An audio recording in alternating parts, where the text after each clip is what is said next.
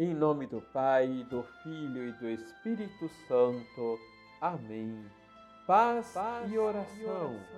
Olá, tudo bem com você?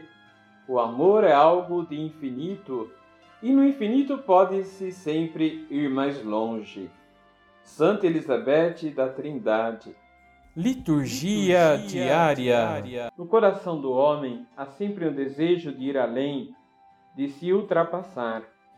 Por isso somos sempre inquietos e não nos conformamos ao tempo presente e nem às soluções que se nos apresentam.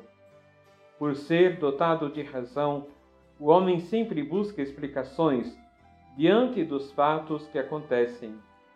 Em Marcos capítulo 12, versículos de 22 a 28, no ambiente de legalismo, um escriba se aproximou de Jesus e perguntou: qual é o primeiro de todos os mandamentos? Na época de Jesus, havia 613 leis ou mandamentos. Era tanta lei que se perdia no meio delas. Aquele escriba já devia ter ouvido Jesus falar e inquieto o procura. Jesus lhe responde, reduzindo todos aqueles mandamentos a dois.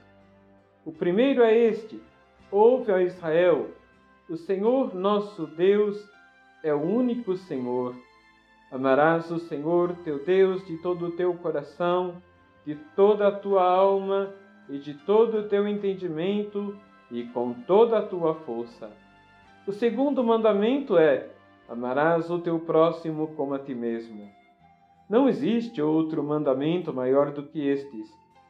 O escriba concorda com Jesus. Nada agrada mais a Deus do que o amor. Diante da resposta daquele escriba, Jesus lhe diz: Tu não estás longe do reino de Deus. E o Evangelho conclui: Ninguém mais lhe ousava fazer perguntas. Nenhuma lei pode agradar a Deus se não estiver fundamentada no mandamento maior, que é o amor a Deus e o amor aos irmãos. São Bernardo ensinava: o amor é suficiente por si mesmo. Ele se satisfaz por si mesmo e por si. Seu mérito e sua recompensa são identificados com ele mesmo. O amor não requer outro motivo além de si mesmo, nem requer qualquer lucro. Seu fruto consiste em sua própria prática. Amo porque amo amar.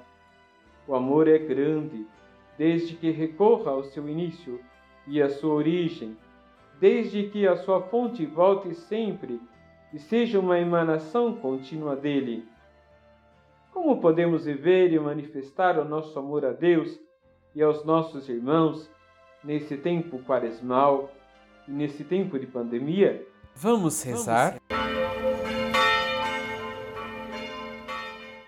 Senhor, dai-nos um coração capaz de amar-vos sobre todas as coisas e livrai-nos da indiferença para com a dor e o sofrimento, para com a dor e o sofrimento do próximo.